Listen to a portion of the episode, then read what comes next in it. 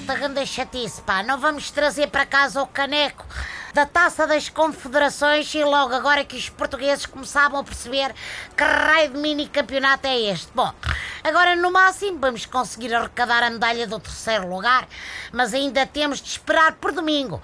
Só depois é que podemos dar largas ao mal perder e dizer que este campeonato não passa de uma taça da liga e no fundo não tem interesse nenhum. Bom, mas eu por acaso achava que a seleção do Pizzi português conseguia ser mais valente que a geração dourada do Pizzi original. Era já meio caminho andado para o Mundial 2018. Mas o Chile foi mais forte e nem o Éder, nem uma saraivada de borboletas apareceu para nos salvar.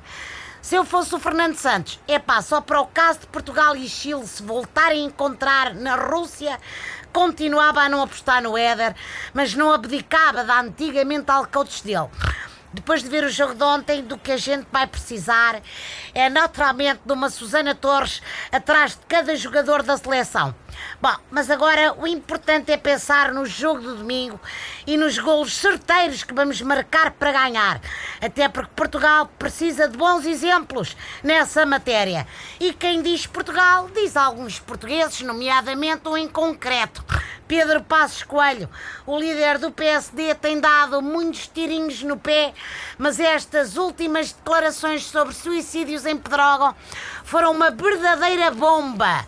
Passos Coelho desculpou-se e disse-lhe que foram dadas informações erradas.